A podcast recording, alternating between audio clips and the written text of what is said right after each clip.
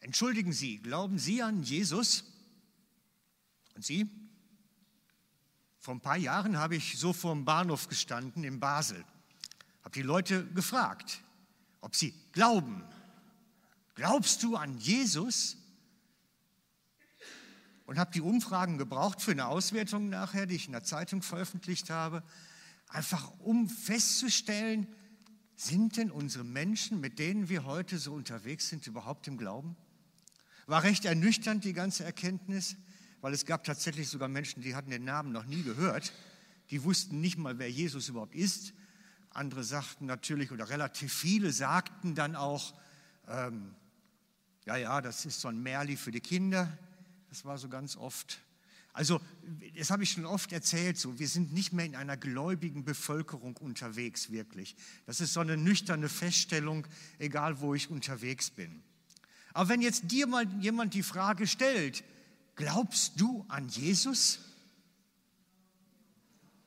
Ja, ja, ja. Ja, ja. Können wir mal ein lautes Ja? Ja, super. Das ist Zustimmung, jawohl. Es ist doch gut, tipptopp. Und ich mache trotzdem das so, dass ich mal erzählen möchte, worauf es eigentlich ankommt, was eigentlich wichtig ist. Weil ich glaube, das ist immer wieder gut, dass wir es dann nochmal wieder hören. Und gerade so am Ostergottesdienst ist es wichtig. Wir müssen die Botschaft immer wieder hören. Denn die ganze Geschichte mit Ostern beginnt am Karfreitag. Sie beginnt am Karfreitag vor 1990 Jahren jetzt auf einem Hügel vor Jerusalem. Auf einem Hügel vor Jerusalem vor 1990 Jahren. Als die Römer, die römische Besatzungsmacht, einen Mann auf Wunsch der Juden hin gekreuzigt hat. Sie haben ihn umgebracht, weil die Juden das wollten, nicht weil es unbedingt eine Rechtsprechung dafür gab. Und der Name dieses Mannes war Jesus von Nazareth. Das war damals das übliche Verfahren, mit Verbrechern umzugehen. Und selbst sie sagten ja, wir können kein Verbrechen an ihm finden. Aber die Juden haben darauf gedrängt, so laut, dass sie Angst hatten, es gibt einen Volksaufstand. Da haben wir gesagt, dann bringen wir lieber den einen um und haben dafür wieder Ruhe im Karton oder in Jerusalem. So muss man es ja sagen. Das war das übliche Verfahren, mit Verbrechern umzugehen, sie zu kreuzigen. Und die Juden, die Römer waren damit nicht unbedingt zimperlich. Die haben Tausende auf die Art und Weise umgebracht. Es war ein Hinrichtungsinstrument das Kreuz. Ein übliches Hinrichtungsinstrument zu der Zeit. Das Schlimmste, was es gab, viel schlimmer als man alles andere, was man sonst kannte, weil es war wirklich ähm, elend, langsam zu sterben dort. Nur diese eine Kreuzigung vor 1990 Jahren diese eine von Tausenden war anders. Nicht nur, weil er schuldlos war, das kann bei anderen auch stattgefunden haben. So sicher war man sich da nie schließlich. Nein, diese eine war anders. Sie war weltverändernd. Sie war so weltverändernd, dass wir bis heute das Kreuz uns um den Hals hängen, als ein Schmuckstück. Wegen dieser einen Kreuzigung von Jesus von Nazareth ist das Hinrichtungsinstrument zu einem Schmuckstück geworden. Offensichtlich. Ich meine, wenn wir die Bilder uns mal anschauen, es ist ähm, wirklich mal so quer durch. Madonna hängt sich ein Kreuz um. Ne? Nehmen wir mal nächste. Ähm, Rapper 50 Cent. Natürlich, man hängt sich ein Kreuz um, das ist cool. Ähm, Machen wir mal nächsten, der Papst, natürlich, der muss das berufsbedingt, der hängt sich auch ein Kreuz um. Ne? Nächste, diese junge Lady, kennt ihr auch alle, äh, hat auch das als Schmuckstück um. Ähm, ich habe gerade heute Morgen gesehen, Joel hat sogar zwei Umhänge. Drei wäre eigentlich theologisch korrekt, da üben wir noch dran, äh, an dem dritten dann. Genau. Ich meine, es ist doch eigentlich widersinnig, sich ein Kreuz umzuhängen, ein Hinrichtungsinstrument. ich meine, ganz im Ernst, niemand hängt sich einen elektrischen Stuhl jetzt um den Hals oder, oder einen Galgen. Eine Lady hat mir mal einen Galgen gemacht zum Umhängen, nachdem ich darüber schon mal gepredigt habe. Hat gesagt, du brauchst diese Kette, damit du nicht mehr sagen kannst, kein Mensch hängt sich einen Galgen um den Hals. Wer hängt sich einen Galgen um den Hals? Macht doch kein Mensch. Aber das Kreuz als Hinrichtungsinstrument, das hängt man sich schon um. Und das ist schon eine besondere Geschichte. Ich verwahre das immer im Tresor, weil das eine kleine Kostbarkeit. Das Kreuz als Hinrichtungsinstrument wegen dieser einen Kreuzigung vor 1990 Jahren eine von Tausenden. Dieser eine aber war so anders, dass wir es bis heute nicht vergessen haben und uns immer noch wieder damit auch schmücken, zur Erinnerung an die anderen, ob aus Coolness oder weil es ernst gemeint ist, weil es ein Zeugnis ist. Wir benutzen es als ein Zeichen. Es ist das Zeichen, dass Jesus hingerichtet wurde unter die Verbrecher, aber der Tod ihn nicht festhalten konnte. Das ist doch die Wahrheit. Das ist das Besondere an der Kreuzigung, dass das nicht das letzte Wort war, sondern er ist zurückgekommen. Die Bibel sagt, es war so viel Gott in ihm, dass der Tod ihn nicht festhalten konnte. Es ging nicht. Und diese, selbst diese, dieses Zurückkommen war so viel anders, als es normal irgendwie zu erwarten wäre. Also ich, ich möchte euch einen, noch einen Mann vorstellen, der auch zurückgekommen ist. Können wir das mit dem Unfall? Genau. Vielleicht kennt ihr ihn ja. Das ist Don Piper, seines Zeichens Pastor. Das ist sein Auto rechts daneben. Bei dem ist das nicht so glimpflich abgelaufen mit der Autobahnfahrt. Der ist frontal in den LKW rein und war auf der Stelle tot. Und das, was von ihm übrig geblieben ist, haben sie auf der Unfallstelle noch in den Blechsarg gelegt. Und nach anderthalb Stunden hat es an dem Blechsarg geklopft und er ist zurück gewesen. Nach anderthalb Stunden. Und hat dann erzählt, was er in den anderthalb Stunden erlebt hat. Die ganze Geschichte heißt 90 Minuten im Himmel und ist recht glaubwürdig so, weil sie deckt sich mit vielen anderen Berichten. Es ist auch jemand, der aus dem Tod zurückgekommen ist, weil er hat den Himmel gesehen. Er hat Jesus im Himmel gesehen, er hat Gott gesehen. Er weiß, wie es dort zu und her geht. Er ist auch zurückgekommen. Aber sein Zurückkommen ist anders als das Zurückkommen von Jesus. Ganz anders. Und wenn ihr jetzt aufgepasst heute Morgen, dann wisst ihr sogar, was anders ist. Vielleicht weiß es ja noch jemand. Don Piper ist zurückgekommen und er war immer noch in einem defekten Körper. Er hat Monate, Jahre lang gebraucht, dass er wieder laufen konnte, wieder sich bewegen konnte, dass die Knochen wieder zusammen waren, da wo sie sein mussten. Sie haben ihn regelrecht zusammenflicken müssen im Spital. Als Jesus gestorben ist, war er ebenfalls übel zugerichtet. Der Leichnam von Jesus hat nicht schön ausgesehen. Er hatte die Striemen am Leib von der Auspeitschung und die Peitsche damals, das war mit Metallsplittern versetzt, dem wird Fleisch und alles Mögliche kaputt gewesen sein. Sie haben sein Gesicht kaputt gemacht mit der Dornenkrone, die wird alles zerkratzt haben. Jesus sah nicht nett aus, als er gestorben ist. Kein schöner Anblick.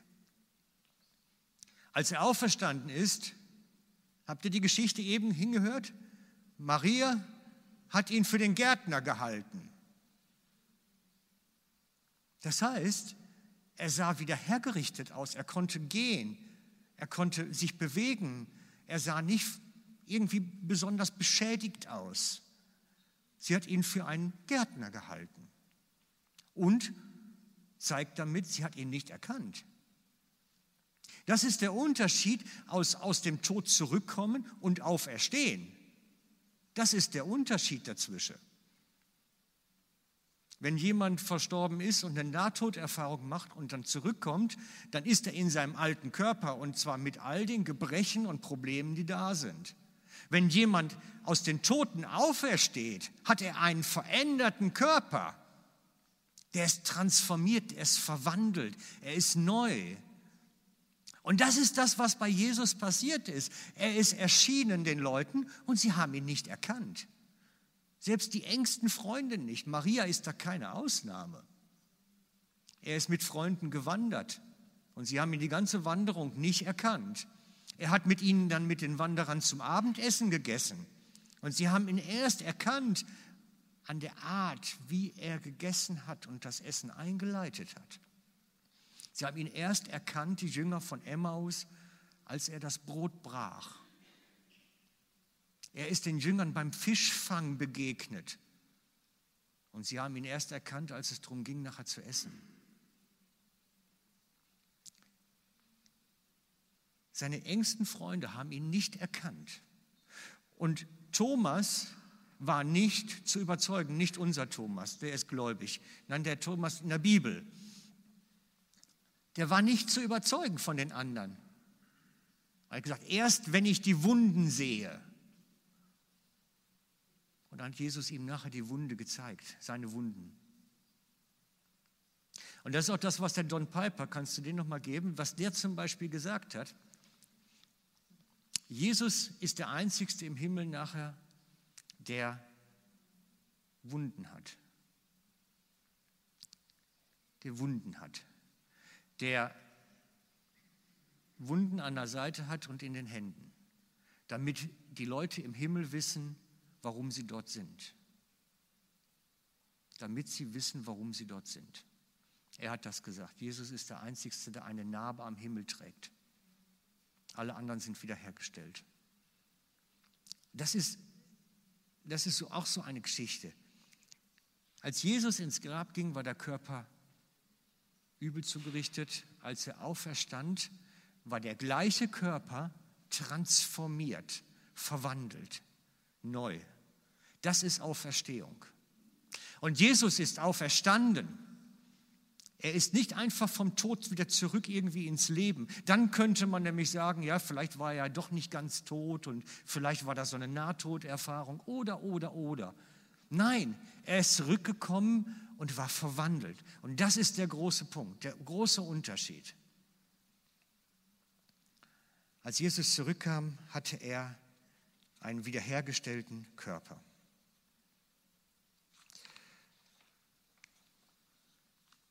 Und das Ganze ist eine wichtige Botschaft für uns. Das hat nämlich was mit uns zu tun. Mit uns, mit unserem Leben. Es sagt uns, dieser Jesus ist die zentrale Figur, wenn es darum geht, was das Ganze mit mir zu tun hat. Er konnte im Tod, oder sagen wir es anders, der Tod konnte ihn nicht festhalten. Es war nicht möglich. Es war so viel Gott in ihm, so viel Heiligkeit, so viel Reinheit, so viel Göttlichkeit in ihm, dass der Tod ihn nicht festhalten konnte. Es war nicht möglich. Er konnte nur auferstehen.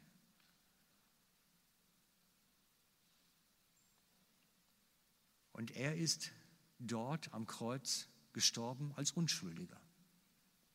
Als Unschuldiger, in dem ganz viel Gott war. Und er ist dort gestorben, weil wir schuldig wären. Um das zu verstehen, müssen wir die ganze Geschichte uns vielleicht mal anschauen, weil das ist ein wichtiger und schwieriger Punkt.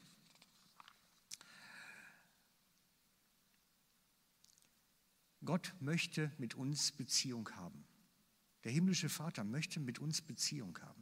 Er möchte mit jedem von uns eine persönliche, nahe, eindeutige, klare Beziehung haben.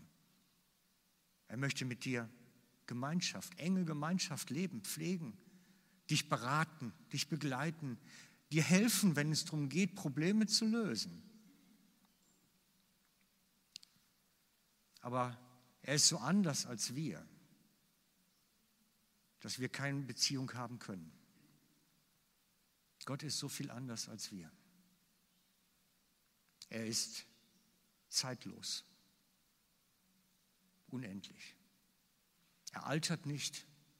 Er ist nicht materiell.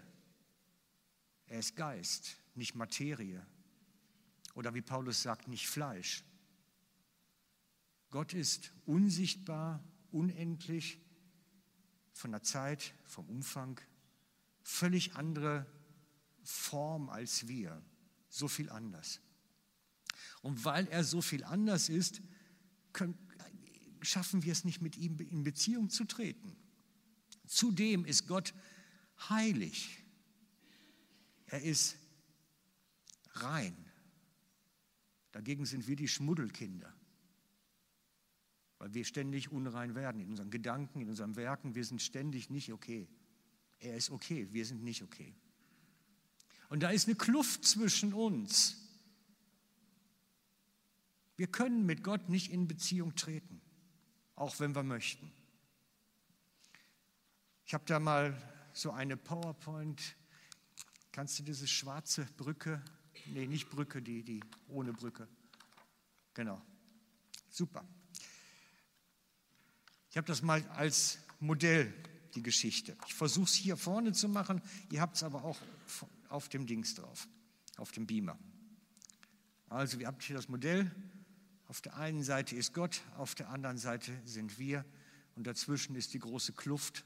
Und wir schaffen es nicht, auf die andere Seite zu kommen. Wir schaffen es nicht, mit der anderen Seite in Beziehung zu treten. Es gelingt nicht. Und der Mensch weiß, da ist was. Der Mensch weiß, da ist was, aber äh, komm nicht dran. Und dabei wäre es doch so schön. Und dann gibt es ganz viele Sachen, um das, diese Brücke irgendwie zu schließen. Es gibt die Version, ich glaube, wir haben oben drauf gute Werke zuerst. Ne? Genau, gute Taten. Also dann versuchen die Leute, sich so eine Brücke zu bauen mit guten Taten. Das heißt, ich mache ganz viel gutes Zeug in der Hoffnung, dass Gott mich dann mag, annimmt, irgendwie mit ihm in Beziehung tritt, dass dann irgendwie besser wird. Und sie stellen fest, es macht zwar ein gutes Gefühl manchmal, gute Werke zu tun, aber die Brücke nach Gott schließt es nicht. Es schließt es nicht. Und dann gibt es natürlich die Unmengen vieler Religionen. Religion versucht auch immer, die Brücke zu schließen wieder. Die ergeben alle möglichen Sachen, wie man mit Religion letztlich die Brücke schließt und darüber kommt und du musst dich selbst auspeitschen und was weiß ich nicht, was es für Sachen gibt und Straße kehren, keine Ahnung. Es gibt ganz viel. Ich habe ganz viele verrückte Sachen kennengelernt. Religion schließt die Lücke nicht. Man kann vielleicht spirituelle Gefühle bekommen. Man kann vielleicht auch gute Gefühle bekommen. Man kann vielleicht irgendwas Übernatürliches aufgreifen, aber es schließt die Lücke nicht. Ich habe keine dauerhafte Beziehung damit. Es macht nur gute Gefühle für einen Moment, wenn überhaupt. Manchmal auch nur schlechte Gefühle. Je nachdem. Das Einzige, was letztlich diese Brücke schließt, ist das Kreuz. Das eine. Diese eine Kreuzigung des Jesus auf Golgatha vor 1990 Jahren ist die einzigste Brücke, die schließt und hält. Und da sagt Gott, jeder, der darauf vertraut, der ist gerettet. Jeder, der darauf vertraut, ist gerettet. Es ist mein Vertrauen, darüber zu gehen, dann zu ihm, wie mit der Figur hier kann ich rübergehen, über die Brücke, sie trägt. Ich kann dauerhaft eine Verbindung halten. Es funktioniert. Ich kann in Beziehung treten und es ist wahr. Ich entdecke die Gnade des Vaters. Die Gnade ist das hier, der Querbalken. Das ist die Gnade des Vaters. Und das ist unsere persönliche, einzigartige Entscheidung, die jeder für sich treffen muss. Gehe ich über die Brücke der Gnade, die in Jesus ist? Gehe ich darüber? Und lasse mich darauf ein, ihm zu vertrauen. im Leben und im Sterben. Das ist eine Vertrauensfrage. Es geht um Vertrauen. Und die Leute sagen mir, was ist das mit dem Vertrauen? Das ist doch. Hm, hm, hm. Ich habe ein tolles Bild dazu, zu vertrauen. Kannst du mir das mal vom Tausch am Kreuz geben? Das ist Vertrauen. Vertrauen heißt, ich vertraue Jesus mein Leben an und er gibt sein Leben mir.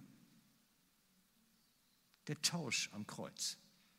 Ich vertraue mein Leben ihm an, ich gehe über diese Brücke und er kommt zu mir. Das ist das Vertrauen. Das heißt, Vertrauen, da geht es darum, mein Leben jemand anderem anzuvertrauen. Mein Leben diesem unsichtbaren, lebendigen Christus anzuvertrauen, ist das über die Brücke gehen. Das ist das über die Brücke gehen. Und ich weiß, die meisten von uns haben das schon erlebt, aber wir müssen uns das immer wieder mal noch vor Augen führen. Hey, ich stehe eigentlich da in diesem Tauschhandel drin. Ab und zu muss mir das wieder vor Augen geführt werden. Ich bin da drin. Ich habe mein Leben ihm anvertraut. Wir geben unser Leben Jesus und er gibt sein Leben uns. Das ist der Tausch am Kreuz. Das ist das, was eigentlich da passierte. Das ist das Besondere an diesem einen einzigen von tausenden Kreuzen, wo der unschuldige Jesus von Nazareth gekreuzigt worden ist. Er bietet an, ich gebe mein Leben dir, du gibst es mir und dann, dann passiert Unglaubliches. Das ist nämlich nicht einfach nur eine Geschichte so symbolisch, das hat praktische Auswirkungen. Extrem praktische Auswirkungen. Der das macht, was da steht jetzt, erlebt, dass Gott selber in seinem Herzen beginnt zu wohnen. Er kommt in dich hinein, in deine Gedanken, in deine Gefühle, in dein Leben. Er kommt mit ganz klein bisschen, nicht riesig, aber er kommt in dich hinein und beginnt in deinem Leben wirksam zu werden. Und plötzlich kommen die Sachen gut. Und plötzlich kommen Sachen in die richtige Richtung. Plötzlich bewegt sich da etwas. Das ist das, was passiert auf Golgatha bis heute. Dass letztlich Gott uns in unserem Herzen zu uns kommen möchte, weil wir unser Leben Jesus anvertrauen kommt er zu uns in unser Leben hinein. Das ist der große Tausch. Der Mensch hat immer schon Sehnsucht gehabt, mit Gott in enger Beziehung zu sein. Jede Religion verkauft das. Aber das ist der Weg, wo Gott beginnt, in deinem Herzen zu leben. Das ist der Weg. Es ist nicht mehr dieses, ah, wo ist hier irgendwas um uns? Nein, er ist in uns. Er ist in uns. Wisst ihr, als ich beim Vorbereiten war, ist mir ein alter Hollywood-Streifen in den Sinn gekommen. Die kennen die meisten von euch. Wir sind die Generation. Ein Hollywood-Streifen, der hieß Nachrichten von Sam. Wer kennt den einmal kurz zeigen? Nachricht von Sam? Ja, schon viele, nicht alle. Also bei Nachricht von Sam geht es darum, dass äh, ein junger Mann im Beisein seiner Freundin erschossen wird und dann versucht, als Geist in ihrer Nähe zu sein und sie zu warnen, weil sie ist auch in Gefahr. Er versucht sie zu warmen, Stermanent. Und versucht irgendwie in Kontakt zu kommen als Geist mit ihr, aber es ist halt die Barriere. Nicht sichtbar, nicht handelbar, nichts machbar. Die ist völlig andere, es passt nicht, geht nicht. Er kann nicht mit ihr in Kontakt treten. Und durch den Film hindurch bekommen sie plötzlich wie eine Möglichkeit, miteinander sich zu entdecken. Zum Schluss versucht sie ihn sogar zu küssen als Geist. Und da ist mir in den Sinn gekommen, ja, es ist, wenn wir anfangen, mit Gott in der Nähe zu leben, ist, hat das eine gewisse Ähnlichkeit. Weil er ist bei uns, er ist nah, nah. Er ist nicht fern, er kommt uns nah. Und wir können plötzlich mit ihm in einer engen ganz engen Beziehung zu sein. Wir müssen entdecken, wie er zu uns redet, wie er mit uns umgeht, wie er uns leiten will. Gott kommt uns nah, viel näher. Er kommt uns so nah, dass er sogar in uns wohnt. Und das ist das, was ich euch heute mit auf den Weg geben möchte und was ich euch auch zu einladen möchte. So dieses, ich lade dich ein zum Tausch am Kreuz. Ich gebe mein Leben ihm und er kommt zu mir und nimmt Wohnung in meinem Herzen und redet zu mir, berät mich. Ich bin nie allein, nie mehr allein. Und es ist unsere Entscheidung, die wir treffen. Wie macht man diese Entscheidung? Indem man im Herzen ein Gebet spricht und sagt, hier bin ich. Noch besser ist laut, aber im Herzen ist schon gut. Sagt, ich gebe dir mein Leben und ich wünsche mir, dass du zu mir kommst und bei mir Raum nimmst. Ich lade dich ein. Und das möchte ich mit euch praktisch machen. Dieses Gebet miteinander sprechen. Ihr könnt das still im Herzen machen. Ich mache das so, ich bete wie vor und ihr könnt dann für euch im Herzen nachbeten, mitbeten. Ich lade euch dazu ein.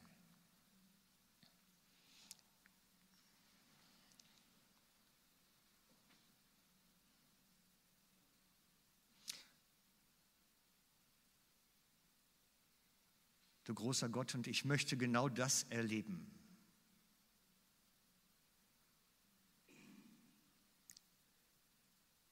Ich gebe dir, Jesus, jetzt mein Leben. Dass du die Leitung übernimmst und die Herrschaft über mein Leben hast.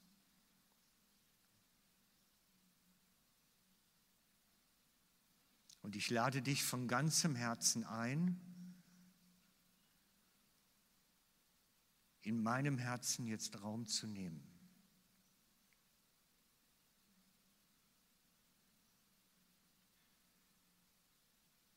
Ich möchte dich erleben, wie du wirklich bist.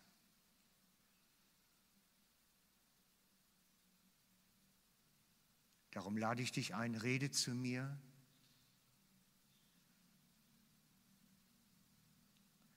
und leite mich durch meinen Alltag.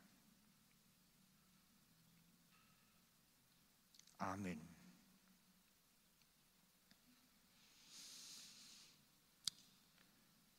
Ich finde es toll, wenn du mitgemacht hast und wenn es für dich das erste Mal ist, gewesen ist, dass du so ein Gebet sprichst, dann wirst du Entdeckungen jetzt machen. Und wenn du Fragen hast, kannst du gerne zu mir kommen und wir können darüber reden. Wenn du mit irgendwas nicht klarkommst oder irgendwas noch nicht verstanden hast, stehen wir dir sehr gerne zur Verfügung auch.